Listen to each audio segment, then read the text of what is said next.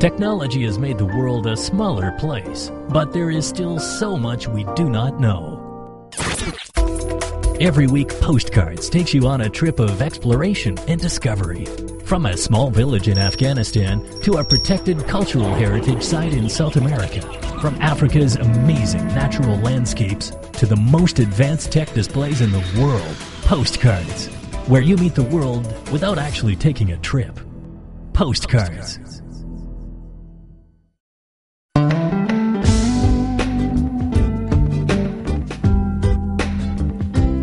listening to Postcards, a weekly program on events and life stories taking place in different parts of the world. You can listen to our show at newsplusradio.cn.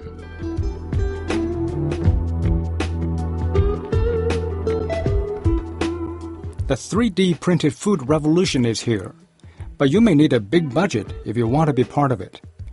A new pop up eatery in London claims to be the world's first 3D printing restaurant serving a futuristic nine course tasting menu for the price of 250 British pounds. Here's Michael Butterworth with this postcard from the UK. At this speed, it can hardly be described as fast food. But then again, this restaurant is aimed at much more discerning palates. In London's trendy Shoreditch district, what's claimed to be the world's first 3D printing restaurant is opening its doors for three nights only, treating a lucky few to its slowly constructed dishes. It's called Food Ink, and it's not just the food that's 3D printed, it's also the chairs, plates, cutlery, and even this rose vase. Food Ink is the work of founders Antony Dobrzensky and Marcio Barradas, who teamed up with Eindhoven-based byFlow to use their food-capable multi-material 3D printers. Food Ink is a place where you go and everything around you is live 3D printed before your very eyes. The chair that we are sitting on right now at this table, the knife, the fork, the spoon, the cups, the plates, and even the food over a multi course, Michelin caliber, high level gastronomy experience. Everything comes magically out of printers before your very eyes. Organisers say just seven minutes after opening the booking process, all 30 seats for the three night pop up had sold out. Each evening they host just 10 dinner guests. For £250 sterling, guests are served a nine course menu chiefly designed on a computer. This dessert, named London After Eight, includes letters printed with a passion fruit puree. It's finished with chocolate, mint, and whipped cream. To make the concept work, Food Ink took on chefs, a food designer, and an engineer.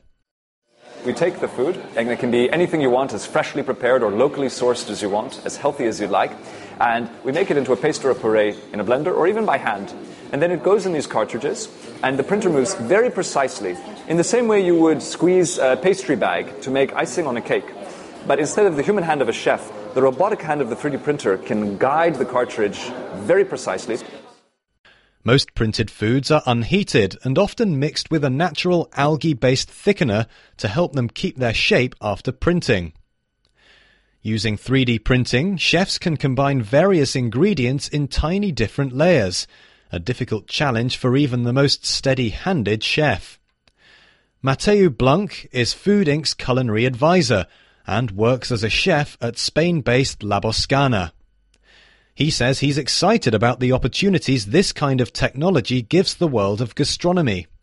Pues la verdad es que se puede mejorar muchísimo. Well, the truth is that we can improve a lot with the 3D printing. Because doing it by hand, it would be impossible to realize the creations that can be made with a 3D printer. Here we have seen, for example, with the desserts, sweets, savories, a labyrinth that is made with geometric shapes which are impossible to do by hand. Blanch's colleague at Food Ink, La Boscana chef Joel Castanyé, previously worked at Michelin three star restaurant El Bulli. It was ranked by Restaurant Magazine as the best in the world for several years. Food Ink says it's taking the first steps towards paving the way for the whole industry to adopt this unique method. The restaurant's partner company, byFlow, has already used its 3D printer for personalized cake icing at supermarket bakeries in the Netherlands. Blanch says he also hopes to adopt the technology at La Boscana. Pues el futuro, nosotros como chef eh, en La Boscana estamos intentando. Well, in the future, as chef of La Boscana, we intend to apply the 3D technique to natural forms, respecting the product, because what is important is the taste. Thus, what we are doing, our road, is to develop 3D printed food that is full of flavor and tasty, always respecting the product. That is our vision. But what does it actually taste like? Visitor Pedro Lages is trying out this intricate dish called Flower of Life. It's printed using guacamole and tomato puree. You look at 3D printing and you look, okay, it's uh, fake or uh, artificial, but no, the taste is like uh, the real food. The guacamole tasted like guacamole, the tomato also. All those combinations, it's not uh, artificial for me. Despite that, Lages says he's not sure whether this form of futuristic food making may replace traditional techniques just yet. The precision and uh, the designs the, that are presented there probably are way difficult to, to do by hand. So it can really help in that way, but not replace if you go to a restaurant to eat uh, chicken or something like that. Uh, it won't probably won't replace now, maybe in the future. In the coming months, Food Ink plans to go on a world tour, which will take in 20 cities, including Berlin, Dubai, Seoul, Rome, New York, and Las Vegas. Organisers hope to eventually open a permanent restaurant, although they're undecided about which country.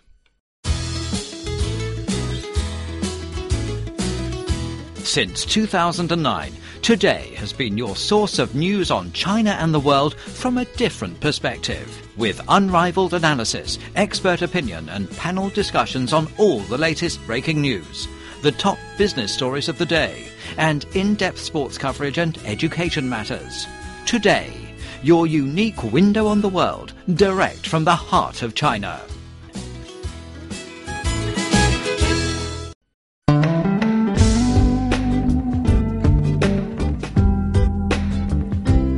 You're listening to Postcards, a weekly program on events and life stories taking place in different parts of the world.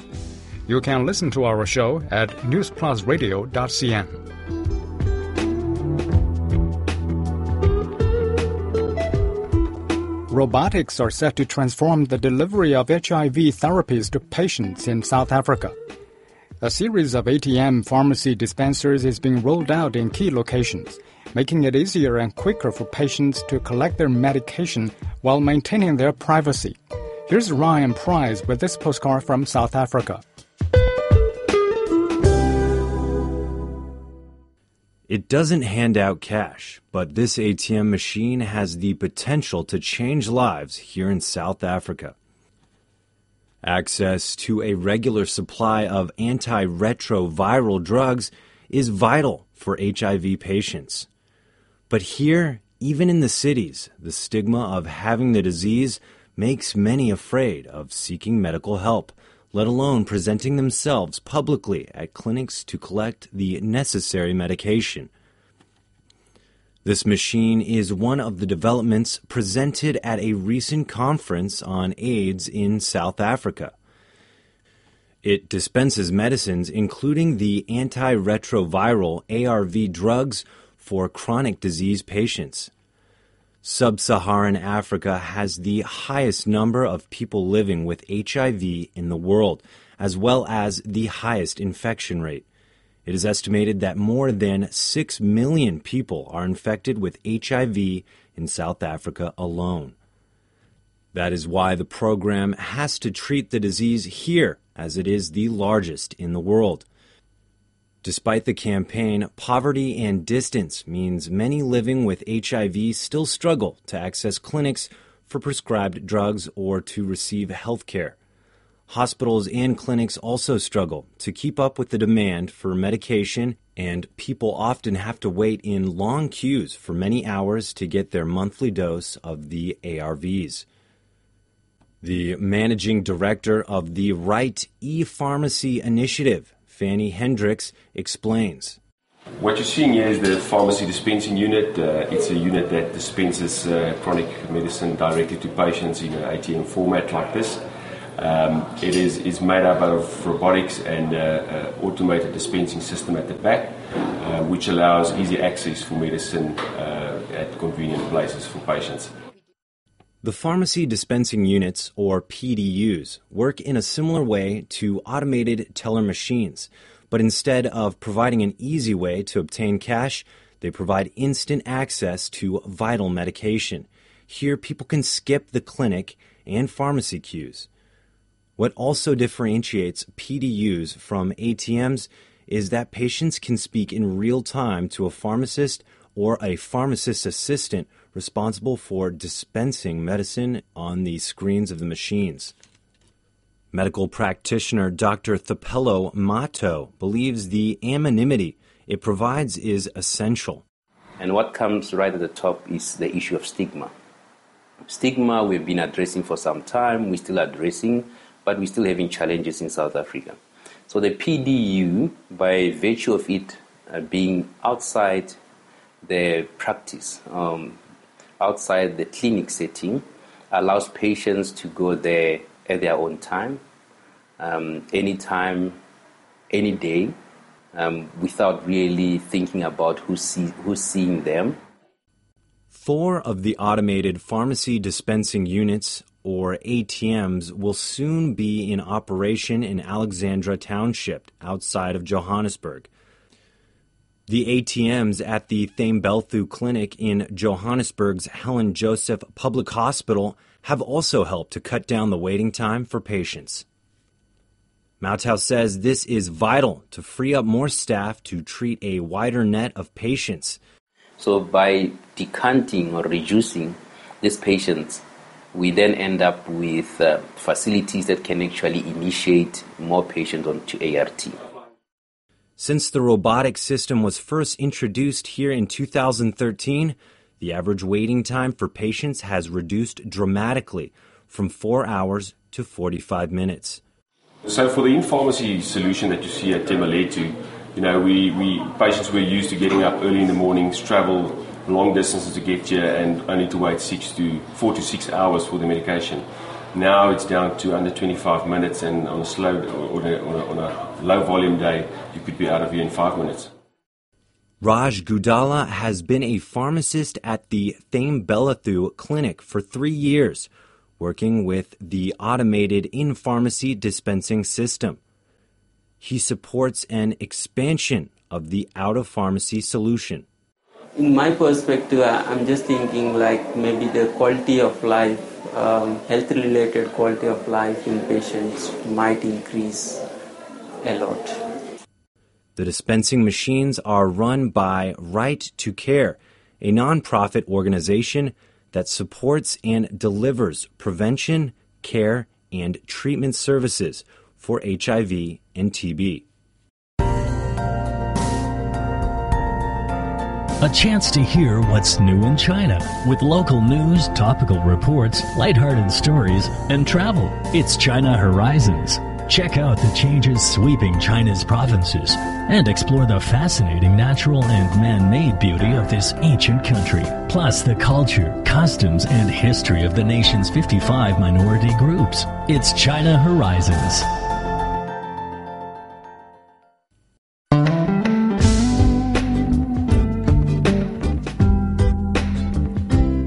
Listening to Postcards, a weekly program on events and life stories taking place in different parts of the world.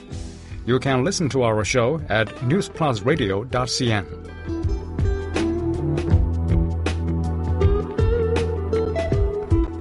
An Israeli company has unveiled a new giant drone that can be used to pick up and drop off supplies and people. The aim is to use it in inaccessible hostile areas during combat or in city high rise areas too dangerous for other aircraft. Here's Nick Lanigan with this postcard from Israel.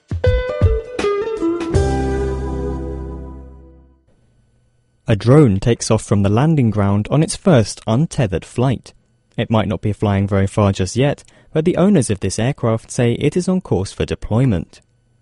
The craft isn't meant to look sleek or graceful, which is why it's called Air Mule.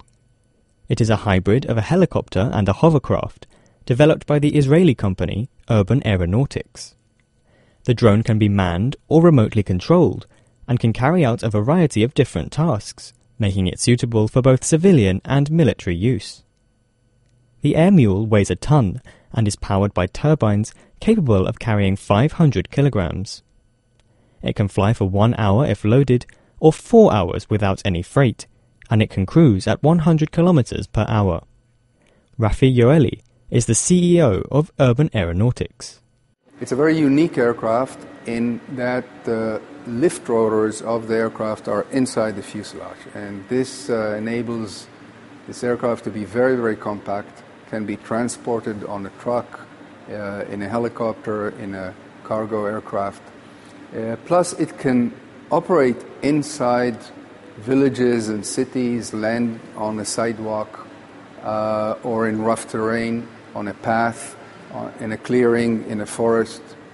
Uh, and it doesn't have the overhead rotor and tail rotors, which are characteristic of helicopters and which cause so many accidents. The fuselage has a powerful jet engine, and air travels back and forth through its shafts to the rotors inside the fuselage, creating the lift of the aircraft. The company claims the Air Mule can read signals transmitted from a desired destination, allowing it to land precisely where it is needed. A monitoring system enables the control room to track the Air Mule's whereabouts, enabling the operators to change a scheduled course. The Air Mule now is totally unmanned and it's completely autonomous and it flies with an autopilot that actually takes it with an automatic takeoff into its path to the objective, including a landing at the objective.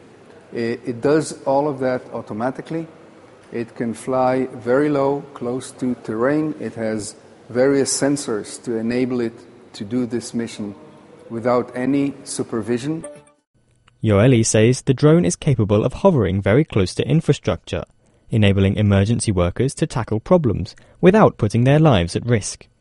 This vehicle can actually sit and hover uh, with robotic arms or otherwise and work to fix a leak remotely. So, our ability to, to take off vertically and land vertically and, and uh, hover next to a building inside a compound, next to a damaged bridge, um, dispersal of bombs, and so the, the usage is, is just unlimited. And, and the basic thing is that we will expand the possibilities that you now have with helicopters in the same way that helicopters expanded the possibilities with fixed wing aircraft.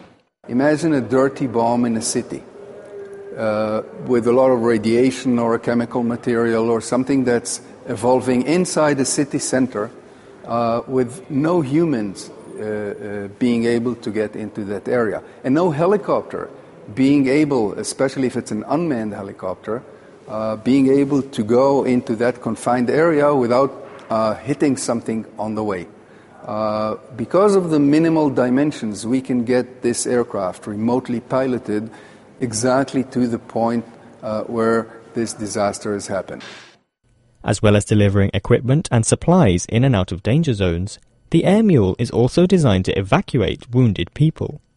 This aircraft also has the capability to deliver goods back on, on the way home. So uh, these would be uh, uh, batteries that need charging. It could be deceased soldiers who we don't want to leave uh, uh, in, in the combat zone, and eventually also wounded. Uh, those people who need to get urgently to a hospital and, and there's no other solution for them uh, will be shipped back with, with this aircraft. The company says anti-missile armor can be installed on the aircraft, and it has met military and civil aviation regulations. The focus at the moment is for public and military use rather than for consumers. But Yoeli even envisages a time when the Air Mule might be able to pick up the weekly shopping. The Air Mule is by no means ready to undertake missions, but the company has carried out 200 test flights and more are scheduled this year. Everywhere you look today, China is in the news. But what about the lives behind the stories? How do ordinary Chinese live and work? And does everyone here do kung fu? Life in China answers the questions in your mind when you think of China. Over a billion people and as many stories from all over this vast land. Life in China, bringing you all you need to know about the real Chinese living here in China.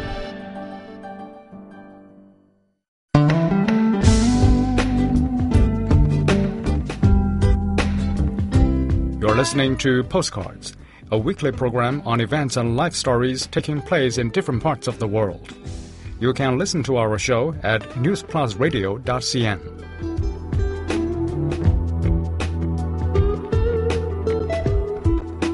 In what's claimed to be the most comprehensive of its kind, scientists off the coast of Bermuda are busy analyzing the health of the world's oceans.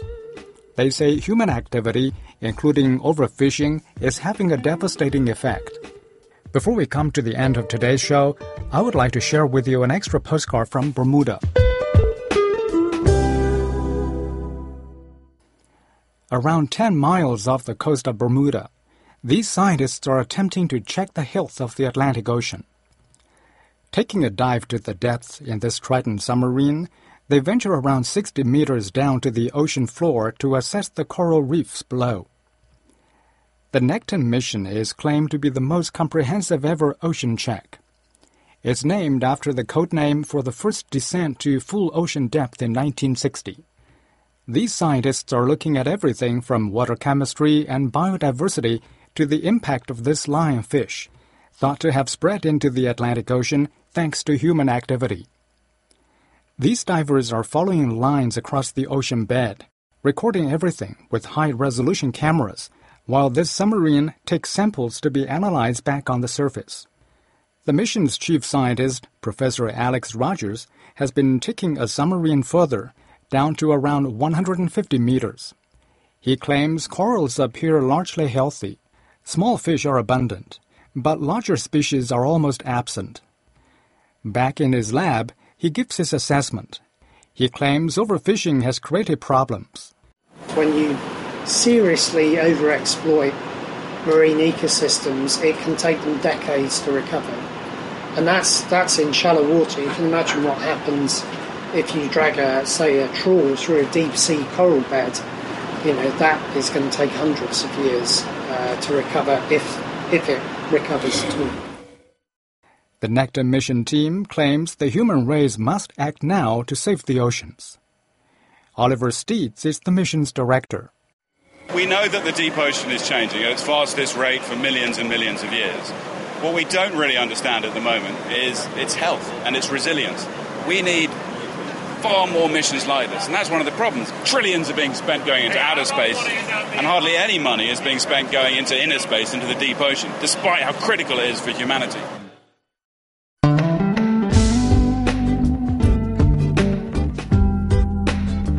With that, we wrap up today's postcards. Your comments, suggestions, or questions are always appreciated, and you can contact us via email at postcards at cri.com.cn. For program producer Zhao Jianfu, I'm Wen Jie. See you next week.